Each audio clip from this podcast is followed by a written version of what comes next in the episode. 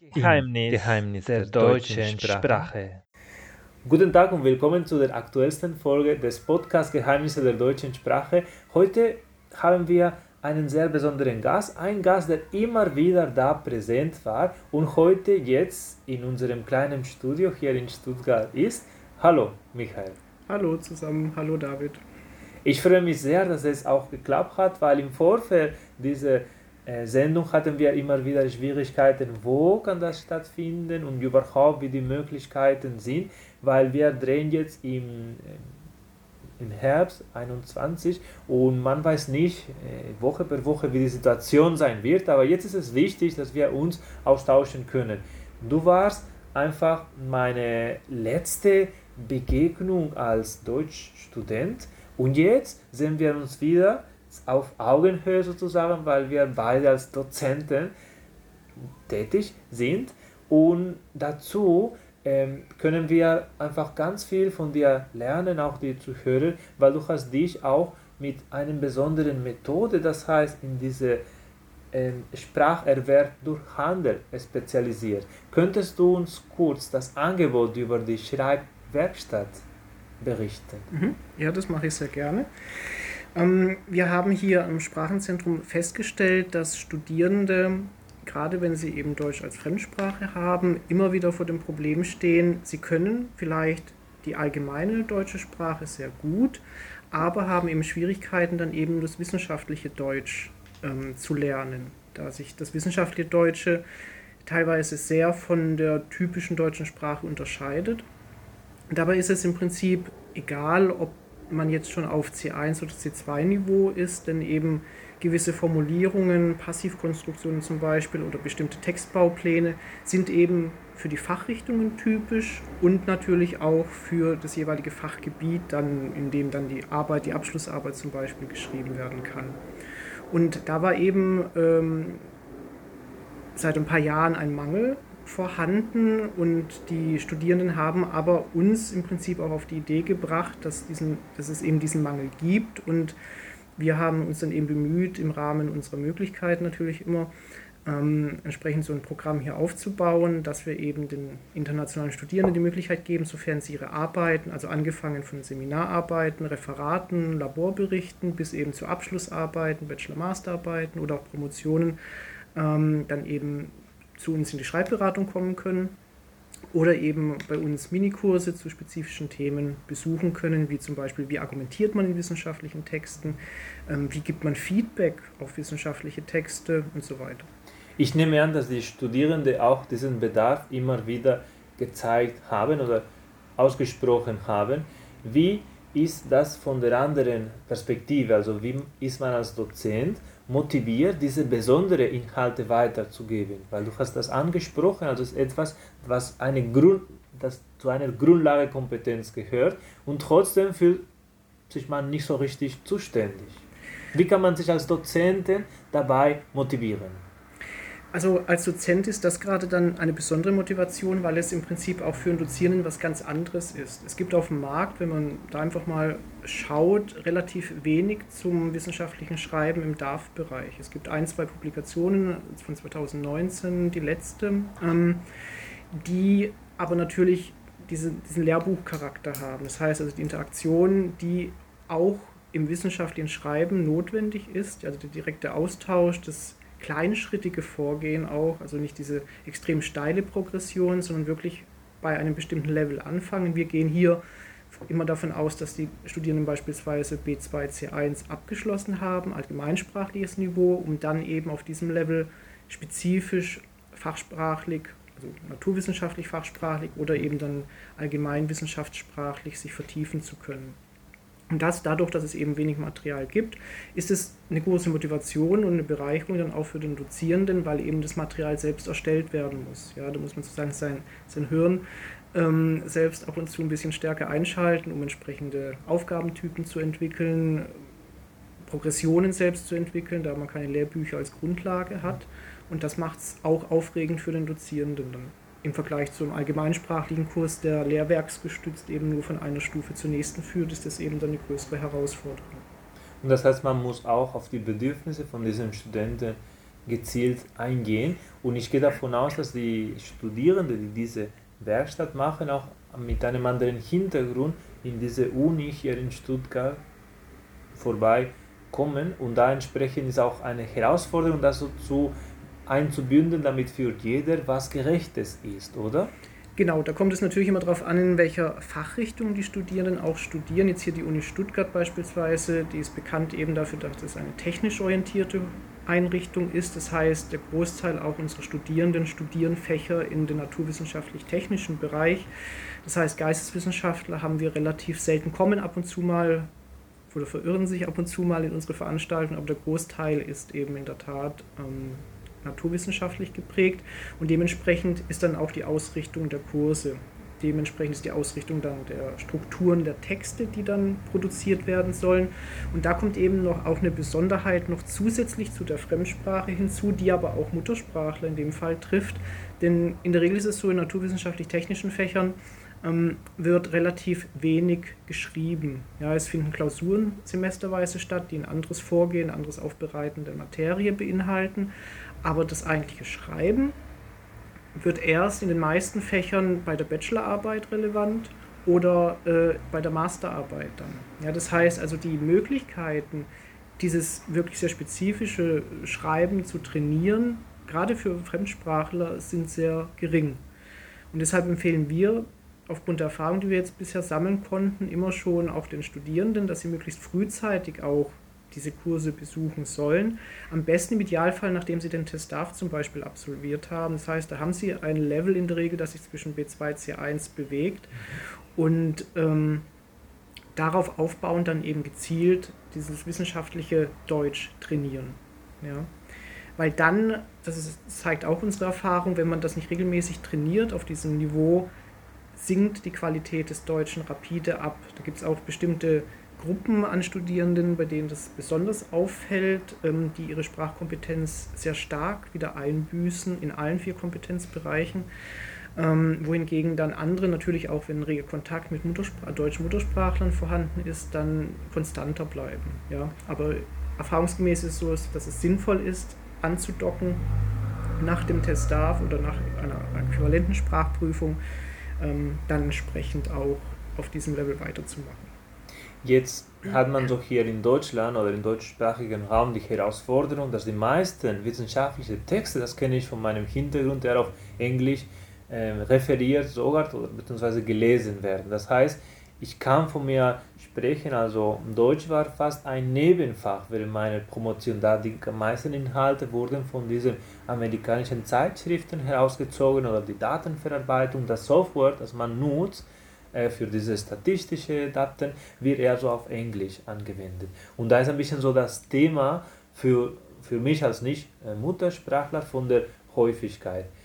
Wie ich das annehme, wäre es für dich ein Vorschlag, dass man immer wieder sich da damit befassen soll, sei es in Form von einer äh, möglichen so Wahlfach, oder? In dem man sozusagen immer wieder so diese Texte präsentieren muss wäre es auch für dich als Möglichkeit, damit man diesen wissenschaftlichen Deutsch trainiert, eine Art von äh, sozusagen Übersetzung von Papers, die bereits relevant für diesen Studenten sind, von den Englischen auf Deutsch und dann wieder zurück auf Englisch, um zu sehen, ja, was geht auf dem Weg verloren. Also wie wichtig ist nicht also über eine wörtliche Übersetzung hinaus zu arbeiten? Wäre das eine Alternative, damit man das eher so in dem Alltag von diesem Studenten diese, ja, diese Kompetenz platziert? Ähm, das denke ich eher könnte sich schwierig gestalten, auch gerade wenn zum Beispiel internationale Studierende in Englisch Schwierigkeiten haben, mitunter haben und dann diesen Wechsel noch zwischen der einen mhm. Fremdsprache und zwischen der anderen Fremdsprache, in denen man vielleicht beiden, in beiden nicht so kompetent ist, ähm, dann auch noch diese Übersetzungstechniken zu üben, wäre meiner Ansicht nach eher kontraproduktiv. Ganz einfach aus dem Grund, weil es nicht der wissenschaftlichen Praxis entspricht. Ja, man hat ähm, in der Regel, wenn, wenn man dann die konkrete Arbeit schreibt, liest man mitunter ja durchaus auch in allen anderen Fächern englischsprachige Artikel, weil Englisch nun einmal die äh, heutige Wissenschaftssprache ist. Ähm, aber man hat dann trotzdem den englischen Artikel und versucht ihn nicht äh, praktisch einzudeutschen, ja, wenn man so will. Mhm. Und genauso umgekehrt würde das, denke ich, nicht funktionieren. Das liegt auch einfach daran, wenn man sich mal englische, das mache ich manchmal mit meinen Studierenden, dass ich ihnen einen englischen Artikel gebe, einen sehr kurzen, einfach nur mal, damit sie so die Grobstruktur kennenlernen und dann abgleichen lasse mit einem deutschen Fachartikel. Und da hat man schon erste Unterschiede, was so den Aufbau betrifft. Ja, die, das Vorgehen ist einfach komplett verschieden. Und das würde ich, denke ich, eher die Studierenden dann verwirren, ähm, wenn man dann sagen würde, ja, so ist es im Englischen, ist aber doch teilweise ganz anders als im, im deutschen Wissenschaftsdeutsch. Mhm. Ja. Das kennen, kennt ihr, kennen Sie wahrscheinlich, kennt ihr ähm, dann mitunter vermutlich auch, dass eben im, im Englischen das teilweise sehr anekdotenhaft geschrieben wird. Ja, also ich nenne es immer so eine Art Bettlektüre. Ja, wenn man nicht schlafen kann, legt man sich mit dem englischen Fachartikel hin und dann ist es wie so ein kleiner Roman. Wohingegen man beim deutschen Fachartikel das eher nicht machen kann. Dadurch, dass er eben sehr, sehr konstruiert ist, ja, sehr viele Passivkonstruktionen hat, sehr viele Nominalgefüge und so weiter, die eher untypisch für die Allgemeinsprache, vor allem in der gesprochenen Sprache sind, ähm, macht es das immer so ein bisschen schwieriger zu verstehen beziehungsweise eben von der Konzentration her nicht so, dass man da sagt, oh, ich möchte jetzt unbedingt diese 30 Seiten lesen, sondern oh, muss ich die 30 Seiten lesen. Ja?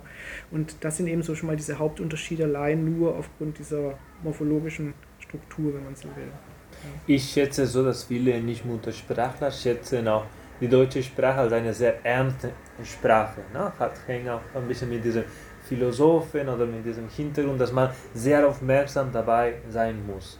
Wie motivierst du die Studenten oder wie kannst du merken, dass diese Studenten jetzt für diesen wissenschaftlichen Erwerb der deutschen Sprache motiviert sind? Also generell ist es immer so, wir setzen natürlich stillschweigend voraus, wenn sie sich für Veranstaltungen anmelden und man muss sich ja bei uns vorher anmelden, dass da schon ein gewisses Interesse und eine gewisse Motivation dann dabei ist. Aber klar, du hast recht, man sieht relativ schnell im Laufe des Semesters, ähm, ist die Motivation wirklich intrinsisch oder muss dann der Dozent doch ab und zu mal sagen, es ist wichtig, weil und so weiter. Deswegen, da, da kommt es immer sehr auf die Studierenden an. Wir haben von der Gruppengröße, jetzt gerade auch durch die Online-Semester, ähm, sind wir so auf 10 bis 12 Teilnehmer reduziert. Das heißt, hier besteht dann eine gute Möglichkeit, wirklich teilweise individuell auf die Bedürfnisse der Studierenden einzugehen. Und dementsprechend hast du dann auch die Option, ähm, mal zu sagen, ich sehe gerade, sie ähm, ihnen ist nicht so ganz klar, warum sie jetzt zum Beispiel die Argumentation so eindringlich können sollen. Aber wenn man denen dann erläutert, warum das ist, also diese große Frage nach dem Warum, ja, also nicht nur immer sagen, ja, das ist so und so und so und so, muss man aufbauen und fertig und dann machen sie die Übungsaufgabe, sondern immer die Verbindung zum Fach. Deswegen ist es auch gerade in meinen Kursen immer wichtig, dass ich zu Semester anfange. Ähm, ich habe natürlich eine Struktur, eine Progression auch, die ich mir vorgestellt habe. Aber immer in der ersten Sitzung beispielsweise frage ich die Studierenden, was erwarten sie vom Kurs? Ja? Also nicht einfach, dass ich das Programm dann vorstelle und sage, so machen wir es, sondern dass ich den Studierenden auch die Möglichkeit gebe, aktiv in das Programm einzugreifen. Das machen die wenigsten. Aber ab und zu gibt es doch Leute, die sagen, sie hätten gerne zum Beispiel noch ein, zwei Artikel zu einer bestimmten Thematik mehr? Oder könnte ich vielleicht das nochmal anders erklären? Also auch wirklich diese Interaktion in den Gruppenübungen, in den Breakout-Sessions, die wir dann haben online, ähm, bieten eben zahlreiche Optionen, ja, um das Ganze dann so ein bisschen interaktiver auch zu gestalten und eben auch vor allem die, die, die Relevanz dann herauszuarbeiten. Und das ist eben ein ganz wichtiger Punkt, wenn den Leuten nicht klar ist, welche Relevanz der Stoff hat für sie, lernt man das auch nicht ich meine, das ist ja was anderes, als wenn, wenn, wenn man jetzt zum Beispiel bei dir auch Deutsch lernt, zum Beispiel, und mit dem Ziel, ich möchte die und die Prüfung ablegen, um mhm. dann aber schon wieder das und das machen zu können. Ja, das heißt, diese Etappenziele zu haben, die fallen ja im Prinzip bei unseren Kursen weg. Man könnte jetzt sagen, okay, das Ziel ist dann drei äh, ECTS-Credits am Semesterende zu bekommen und langfristig gesehen dann eben ähm, eine gute wissenschaftliche Arbeit zu schreiben. Ja? Aber dieses langfristig gesehene wissenschaftliche Arbeiten schreiben ist noch sehr weit in der Ferne bei vielen, auch wenn sie vielleicht in zwei, drei Semestern das schon schreiben. Ja? Ähm, das heißt, Aber das heißt, für diese Studenten ist jetzt nicht bindend, irgendwie für die Uni Stuttgart einen wissenschaftlichen Vortrag zu machen oder eine Arbeit so zu Das kommt dann auch wieder aufs. Fach drauf an. Also im Prinzip die Abschlussarbeiten, so ist es an der Uni Stuttgart, ähm, da ist es immer bei den Studierenden freigestellt, ob man sie auf Deutsch oder auf Englisch verfasst. Das gilt auch für die Muttersprach deutschen Muttersprachler-Studierenden, die können das genauso machen. Aber wenn man das auf Deutsch macht, gelten dann natürlich einheitlich die Regeln des wissenschaftlichen Schreibens. Und deswegen kommen die Leute dann eben zu uns, um praktisch die Grundlagen zu lernen. Das ist eben auch ganz wichtig, deswegen das, was ich vorhin angesprochen hatte mit dieser ähm, Fachspezifik. Ja.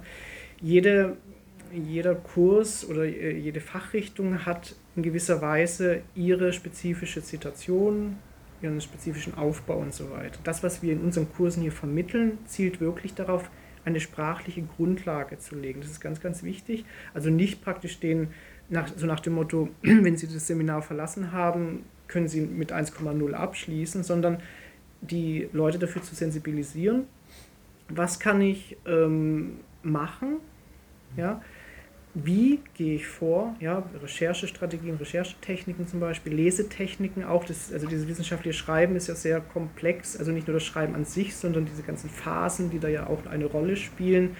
Und dazu gehört eben zum Beispiel diese Recherchearbeit, wie gehe ich da eigentlich vor? Und gerade dieses Zitieren, das kennt man ja auch aus dem deutschen Sprachraum, wie schnell man da ein Plagiat hat und wie schnell dann eventuell auch entweder der Doktortitel weg ist oder vielleicht auch der Studienabschluss nicht anerkannt wird. Ähm, Und es gibt Länder, wo es wirklich so ist, dass man eben komplett die Texte kopiert, ohne den Urheber großartig zu nennen. Und da stehen wir eben hier bei, bei deutschen Vorgaben vor einem großen Problem. Das sind ja Plagiate hoch 10. Ja, wenn Sie sowas haben und Ihr Betreuer das dann abgibt, äh, beziehungsweise korrigiert oder bewertet, dann wird man relativ schnell sehen, dass man dann eben äh, nicht bestanden hat. Ja, weil das eben gegen den wissenschaftlichen Sch- Stil, der hier gilt, m, oder entsprechend widerspricht. Ja. Und dieser Stil, ich habe so verstanden, es gibt schon seit ein paar Jahren diese Möglichkeit, einfach das näher zu beleuchten, zu bekommen. Also damit man einfach einen Eindruck sich verschafft, wie man hier wissenschaftlich schreibt. Genau. Wie lange wird es hier angeboten, diese Werkstatt, um, um, um dieses Ziel näher zu haben, wissenschaftlich kompetent auf Deutsch zu sein? Also wir haben im Prinzip die äh, Schreibwerkstatt, die gibt es schon seit 2012, allerdings war sie ursprünglich nur für deutsche Muttersprachler gedacht. Dann hat sich im Laufe der Zeit das so entwickelt, also wir haben äh, Deutsch als, ähm, beziehungsweise Englisch kam noch mit dazu und Deutsch als Fremdsprache ist im Prinzip durch meine Person so ein bisschen mit da reingekommen, weil das eben auch noch gefehlt hat in dem Ganzen. Also ab so ab seit 2018, 19 ähm, sind wir da jetzt mit dabei. sind die Gruppe sowohl mit Muttersprachler als auch nicht mit, mit Nicht-Muttersprachler gefüllt? Ähm, also bei den Deutsch als Fremdsprachenkursen sind es wirklich nur internationale Studierende. Mhm. Also wir haben eine sehr homogene Gruppe dann. Ähm, es gibt aber durchaus auch Kurse bei uns, ähm, die eben eine Mischform haben. Ich habe zum Beispiel vor ein paar Semestern, war jetzt nicht zum wissenschaftlichen Schreiben, einen Projektkurs angeboten gehabt, in dem sowohl ähm, deutsche Muttersprachler mit internationalen Studierenden zusammen an einem Projekt gearbeitet haben. Also sowas gibt es auch, aber jetzt fürs wissenschaftliche Schreiben ist es gezielt auf die Bedürfnisse, weil die sich dann eben doch teilweise unterscheiden von den Bedürfnissen der deutschen Muttersprachler. Und es würde einfach, wenn beide zusammen in einem Kurs sind, würde es einfach das Volumen sprengen.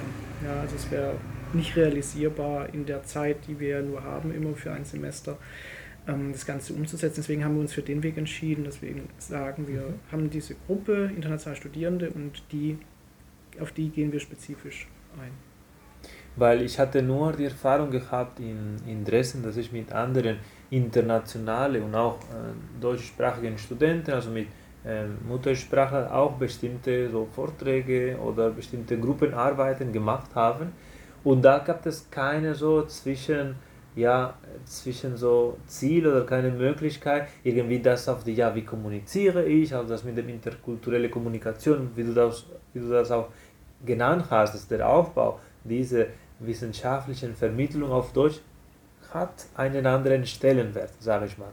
Und da genau hätte mir das schon äh, gut gepasst damals, am Anfang meiner Karriere in Deutschland, wenn du ähm, jemanden empfehlen könntest, der jetzt so am Anfang, vielleicht ein Zuhörer, genau, der am Anfang von seiner Weg in Deutschland steht, was würdest du ihm empfehlen, damit er so gut Fuß fassen kann, wenn er so irgendes Fach, meistens es geht um Informatik, Ingenieurwesen, hm. hier in Deutschland so gut abschließen kann und entsprechend auch wissenschaftlich kompetent schreiben könnte auf diese deutsche Sprache. Also so die Idealvorstellung ist immer, die sich auch in der äh, Fachsprachenforschung mittlerweile etabliert ist, dass man wirklich diese einzelnen Phasen durchgehen sollte. Das heißt, eine fundierte allgemeinsprachliche Ausbildung erstmal haben, also gerade wie ich vorhin sagte, durch die entsprechenden Nachweise dann als sprachlicher Art, was man ja an der Universität sowieso dann benötigt, um überhaupt äh, als Vollzeitstudierender zugelassen oder als vollwertiger Studierender zu, zugelassen zu werden.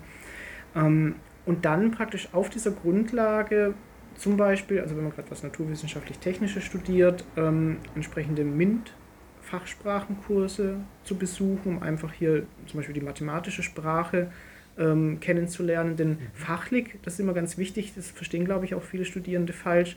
Bei Fachsprachenkursen geht es wirklich um die Sprache. Also der Fokus ist die Sprache. Es geht nicht darum, dass man dann irgendwie nochmal so ein Repetitorium macht mhm. zu, äh, zu Mathe oder zu Chemie oder Physik, sondern wirklich sich die Sprache dazu anschaut. Wie formuliere ich im Deutschen einen Bruch zum Beispiel? Ja? Oder wie, wie drücke ich ein, eine komplexe mathematische Formel im Deutschen aus? Ja? Also solche Sprachtrainings. Ähm, wir haben praktisch dann die nächste Stufe.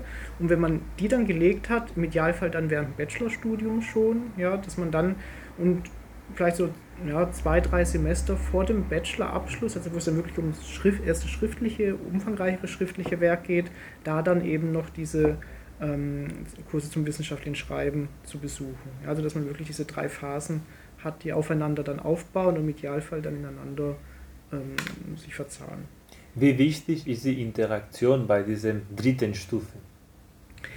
Ähm, Innerhalb der Gruppe, meinte ich. Ja, also es kommt natürlich immer auf die Thematik drauf an. Wenn wir jetzt zum Beispiel die, die Session anschauen zum Feedback geben, ja, da ist natürlich eine sehr hohe Interaktion. Das heißt, die Studierenden werden eine Woche davor gebeten, sie sollen aus ihrer aktuellen Arbeit, falls sie gerade was produzieren, einen Auszug an einen aus dem Kurs schicken und der oder diejenige soll das Ganze dann ähm, entsprechend mal feedbacken. Also ohne, und das ist eben ganz wichtig, ohne im Vorfeld aber schon die Theorie übers Feedback geben gehört zu haben. Das heißt einfach so intuitiv, wie ähm, würde ich jetzt hier das bewerten.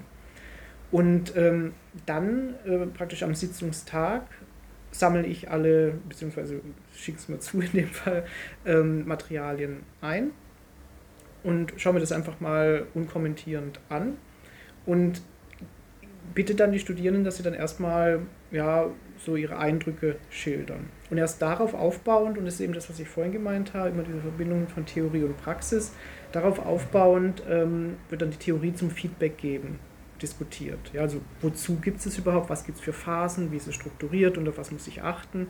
Also, ähm, und das sieht man relativ schnell, dass in der ersten Runde, wo noch kein Input da war, das teilweise auch sehr persönlich wird.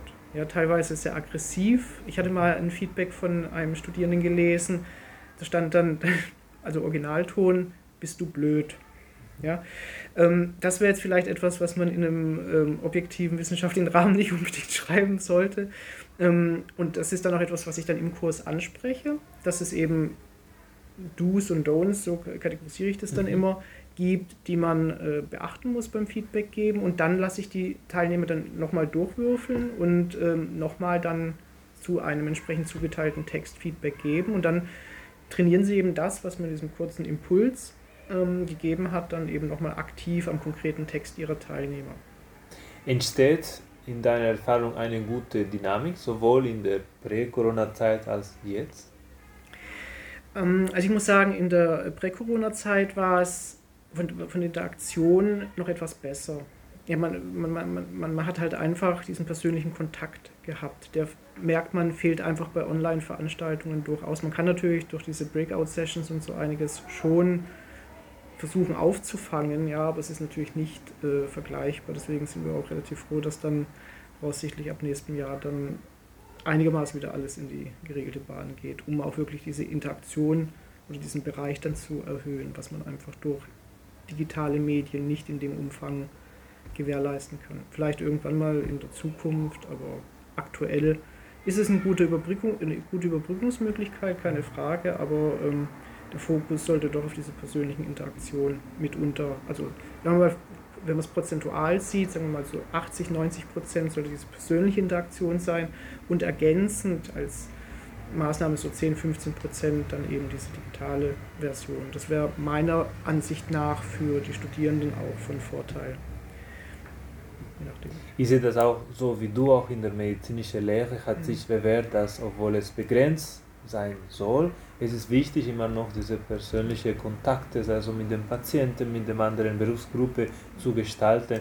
Und dafür bin ich dir auch dankbar, dass du auch in dieser äh, schweren Zeit auch das ermöglicht hast, dass wir auch diesen Einzelunterricht ja, weiterhin sozusagen äh, face-to-face oder so person in, persönlich machen können, weil das hat dazu viel gebracht, dass einfach, so sehe ich das, als ich äh, mache immer das Beispiel, als wenn man etwas schriftlich, einfach handschriftlich schreibt, das mhm. hat eine andere Verbindlichkeit, als wenn ich einfach so irgendwie durch einen Bildschirm jemanden sehe, äh, sei es einfach äh, so per WebEx, per Zoom oder per irgendeine App wie Itaki, in dem man genau sagt, okay, ich habe so jetzt so diese Stunde gebucht, aber Genau, anstatt einfach eine andere, ähm, irgendwie so eine andere so Verpflichtung im hm. Kopf. Genau, richtig.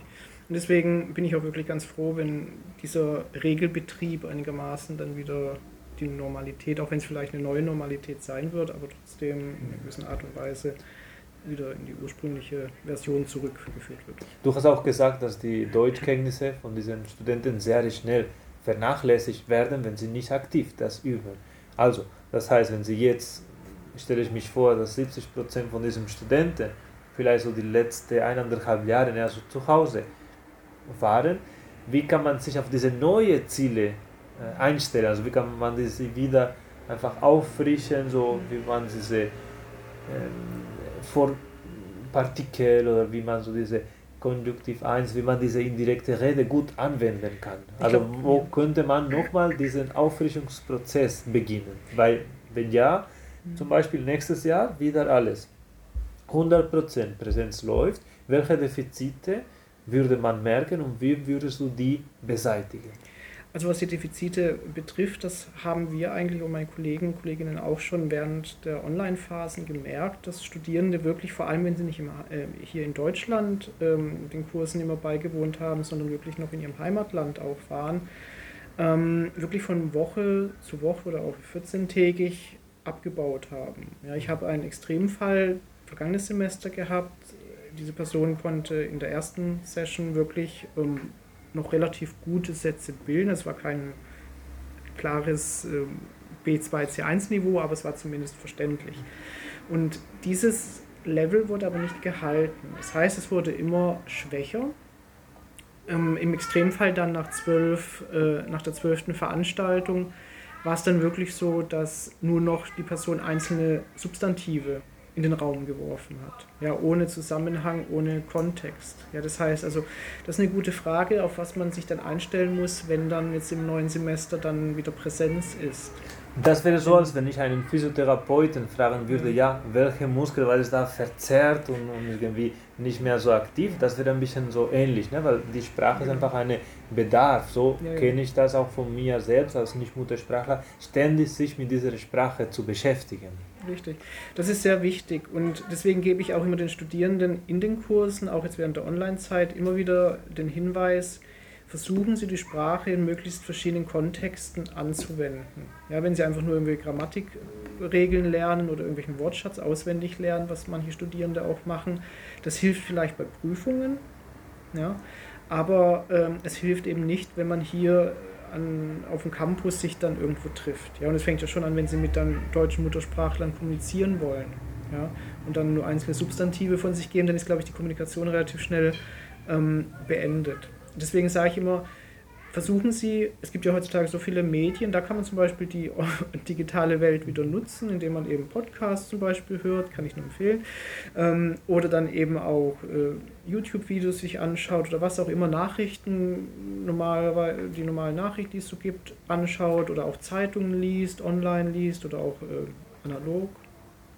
Ähm, da gibt es so viele Möglichkeiten, einfach diesen Wortstaat zu trainieren, sich mit Leuten, und das rate ich auch immer, ähm, dass man sich eben auch mit deutschen Muttersprachlern in dem Fall trifft, sofern es möglich ist, und jetzt ist ja gerade wieder möglicher, ähm, um einfach aktiv das Sprechen auch zu üben. Ja? Man lernt ja über mehrere Kanäle und äh, je mehr Kanäle eben im Idealfall genutzt werden, desto besser verhaftet auch das oder verhaftet sich das, was man gelernt hat und vertieft sich dann auch, was eben dann wieder eine gute Basis ist, um dann eben, jetzt wenn im nächsten Semester wieder präsent sein sollte, ohne große Lücke ähm, praktisch in den Kurs starten zu können. Also sprachliche Defiziten dann. Also das heißt, sich erstmal bewusst zu machen, ja, wo Druck der Schuh und entsprechend sich darauf ähm, einzustellen, ja, was brauche ich bis dahin, weil wenn man einfach in dieser Uni zum Beispiel so bestimmte Veranstaltungen oder die Prüfung auf Deutsch schreiben muss und ich schreibe seit Monaten nicht aktiv, sondern ich konsumiere irgendwie was auf Deutsch, wie kann ich das machen, damit ich irgendwie diese Aufsätze in einem Kontext, wo es mir Spaß macht, wo es eventuell eine wissenschaftliche Relevanz hat, aber dass man einfach am Ball bleibt. Das würde ich auch so sehen und, und auf jeden Fall empfehlen weil jetzt äh, die letzte Frage ging es ein bisschen in die Richtung, du bist auch ein zertifizierter Dozent für die Prüfungsvorbereitung. Mhm. Diese Prüfungsrahmen sehe ich ein bisschen im Nachhinein. Ich habe so mehrere so offizielle Prüfungen hinter mir, ähm, dass sie einfach so sehr ähm, nicht nur streng, sondern manchmal so sehr realitätsfremd sind. Und je mehr, je höher man in diese ähm, ja, Zertifikatsberg klettern möchte, man muss sich äh, irgendwie überlegen, ja, welche Materialien kann ich noch nutzen, die einen Realitätsbezug haben.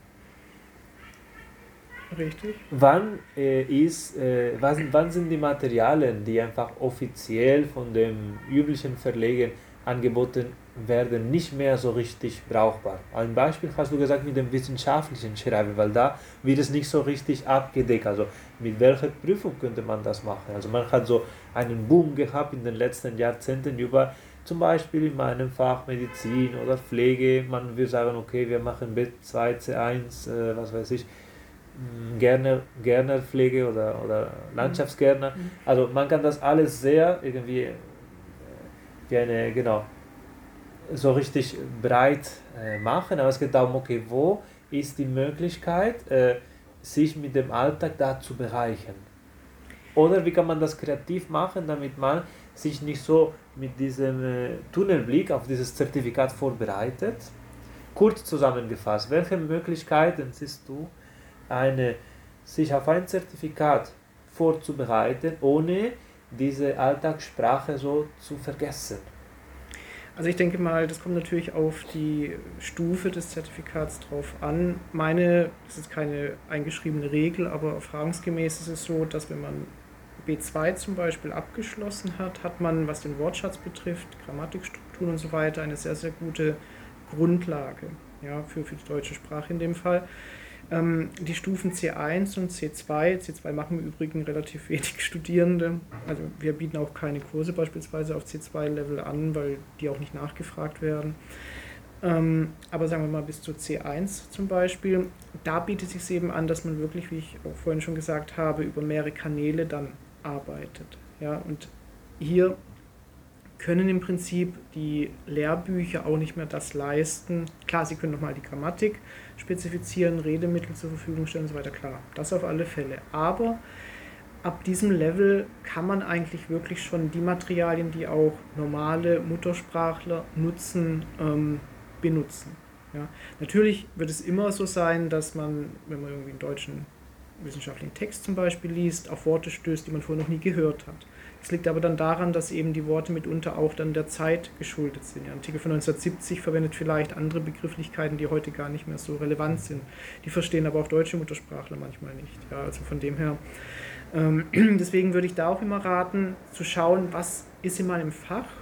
Also da wirklich koppeln an das Fach ja, also nicht nur, klar auf der einen Seite natürlich das Ziel haben, das Zertifikat zu erwerben, aber dann eben auch, in welchem Kontext erwerbe ich das Ganze. In dem Fall eben für den universitären Kontext äh, Ingenieurwissenschaften zum Beispiel. Ja, das heißt, dass ich eben dann schaue, dass ich sowohl, sowohl über diese Materialien, Vorlesungsskripte zum Beispiel oder was auch immer, mir diesen Wortschatz erarbeite, diese Strukturen erkennbar mache, ja, als dann natürlich auch für ähm, den allgemeinsprachlichen Bereich, das mir dann zugutekommt. Ja, denn man darf ja nicht vergessen, auch egal auf welchem Level, es geht ja nicht nur ums Schreiben der Texte, sondern in der Regel muss man dann die Arbeiten ja auch vorstellen, präsentieren, Zwischenergebnisse vorstellen. Das heißt also, diese Bandbreite gehört dann auch noch mit dazu. Das heißt, das Training des mündlichen Ausdrucks auf wissenschaftlicher Ebene ist eben auch ein wichtiger Faktor. Ja, das heißt also, dass man, und dann muss man da noch auch unterscheiden, dass natürlich das geschriebene wissenschaftliche Deutsch wieder ein bisschen anders ist als das gesprochene wissenschaftliche Deutsch. Ja, angefangen bei Fachtermini, die da vorkommen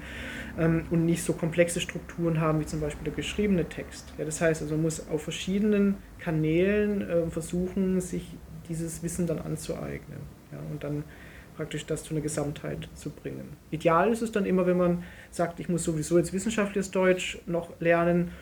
Das bringt mich sowieso auf dem Level, wenn ich jetzt auf B2, C1 zum Beispiel bin, eh schon Richtung C1, C2. Dann könnte ich ja eigentlich als zusätzliche Motivation auch noch einen Sprachkurs besuchen, der mich allgemeinsprachlich und das ist ja dann häufig auch schon teilweise wissenschaftssprachlich, also gerade bei C2-Texten, wenn du dich daran erinnerst, waren ja auch manchmal so pseudowissenschaftliche Texte zumindest mit dabei. Ähm, um diesen Bogen dann zu schlagen. Ja, dass ich dann einerseits hier den Erwerb des Wissenschaftsdeutschen habe, aber dann gleichzeitig noch nach außen hin eine Sprachkompetenz vielleicht bis zu C2 nachweisen kann. Ja, also dass man dieses koppelt immer, das ist das Wichtige.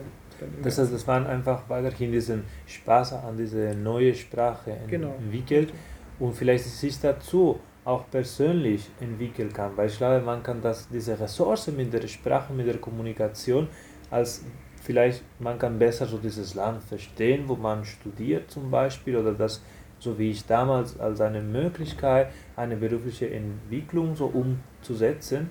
Und ich äh, würde sagen, dass äh, nichts äh, ist schlimmer, das nicht versucht zu haben.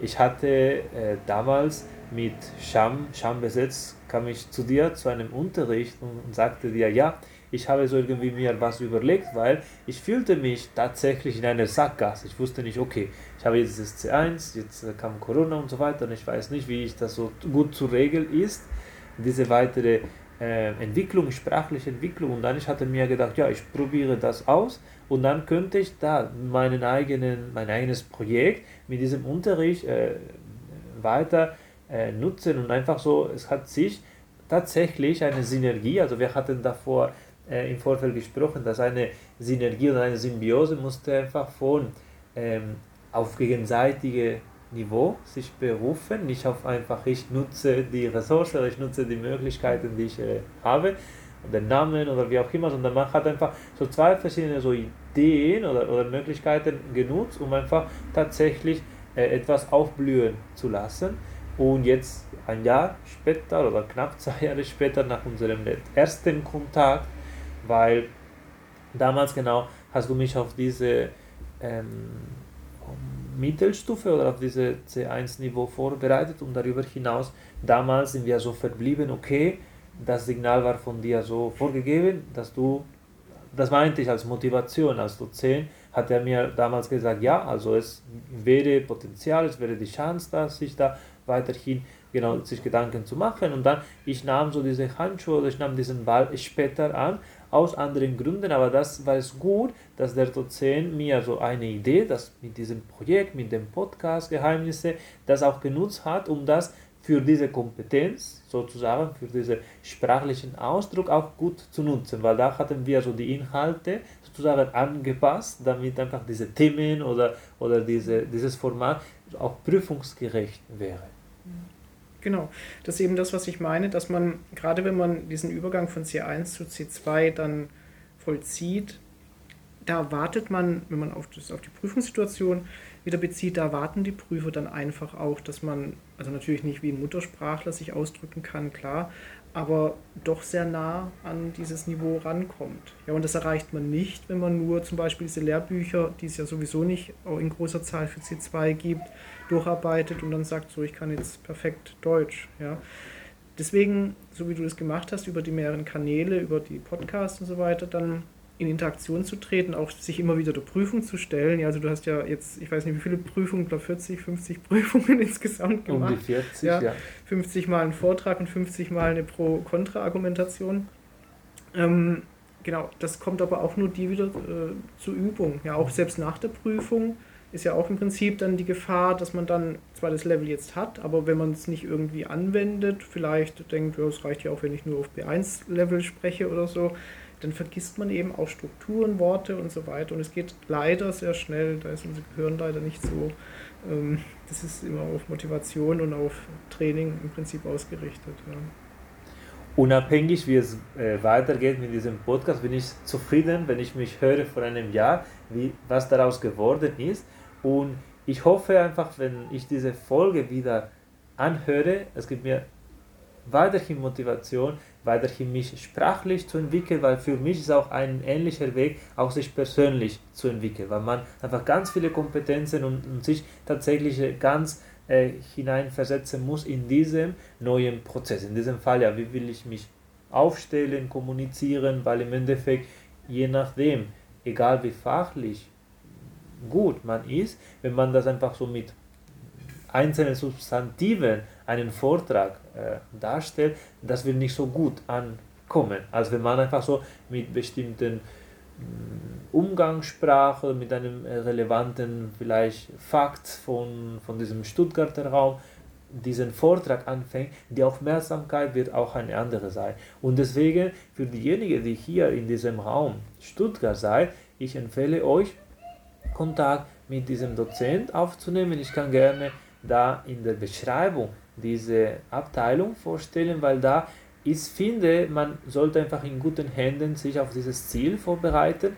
Soweit, so, soweit ich weiß, das Angebot ist nur intern, also für den Projekt Wissenschaftliches Deutsch, aber man kann trotzdem da nachfragen, inwieweit gibt es Möglichkeiten, wie ich damals gemacht habe, für ein Einzelunterrichten. Haben wir noch etwas zu besprechen oder zu klären? Also sagen wir es mal so, was, was vielleicht auch noch ein ganz wichtiger Punkt ist, dass man eben Sprache wirklich global betrachtet. Ja, das hast du im Prinzip auch schon angesprochen gehabt, dass eben Sprache mehr ist als Grammatik und Wortschatz und Lehrbuch, sondern wirklich diese aktive oder diese aktive Auseinandersetzung mit Sprache. Und jede Sprache, die man lernt, verändert im Prinzip ja auch in gewisser Art und Weise das Denken. Ja? Es erweitert es im Idealfall. Ja? Und ähm, man bekommt einen anderen Blick auf die Welt.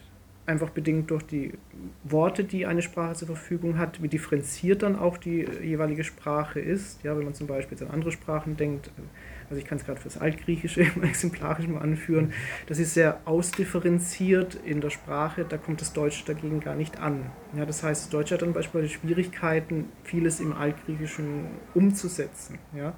Aber Trotzdem schult man durch das Altgriechische eben das differenzierte Denken, ja, und dementsprechend kommt es auch wieder der deutschen Sprache zugute, ja, dass man eben dann den Blick für selbstverständliche Dinge schärft, ja, und dann viele Dinge gar nicht mehr so selbstverständlich sieht, ja, sowas zum Beispiel. Oder auch natürlich Sprache hat ja auch sehr viel mit Kultur zu tun. Ja, und Kultur ist ja nicht nur die Kultur, wenn du aus dem Haus gehst und ins nächste Konzert, sondern eben auch Kultur, die über Jahrhunderte, Jahrtausende vielleicht eine Geschichte hat. Ja, wie, wie ist Deutschland zum Beispiel so geworden, wie es heute ist. Ja, da hängt ja vieles dazu damit in Verbindung. Oder welche Literatur gibt es eigentlich? Ja, ich weiß nicht, äh, in der Anfangszeit hast du gemeint, Goethe war so dann einer der ersten Kontakte, den du hattest. Ähm, aber es gibt überraschenderweise natürlich auch noch andere Autoren außer Goethe und Schiller natürlich, die werden immer standardmäßig genannt, ähm, aber auch andere Autoren, die einfach durch ihre Sprache einen Blick auf die Dinge richten. Ja, und dadurch erweitert man eben auf verschiedenen Kanälen, wie ich vorhin schon sagte, den Horizont. Und das alles macht ja Sprache letztlich dann auch erfahrbar. Ja. Und das ist nur ein ganz wichtiger Aspekt, der ich denke äh, mit aufgeführt werden sollte. Ich wünsche mir, dass wir beide euren Horizont, eure Motivation aufwecken könnten. Dafür bin ich sehr dankbar, dass du dir jetzt die Zeit genommen hast in diesem sommerlichen Tag im Herbst äh, für dieses Interview. Ich äh, wünsche euch einen schönen Tag und bis zur nächsten Folge. Sehr gerne, David. Alles Gute. Weitere Folge findet ihr in redzirkel.com Geheimnisse der deutschen Sprache.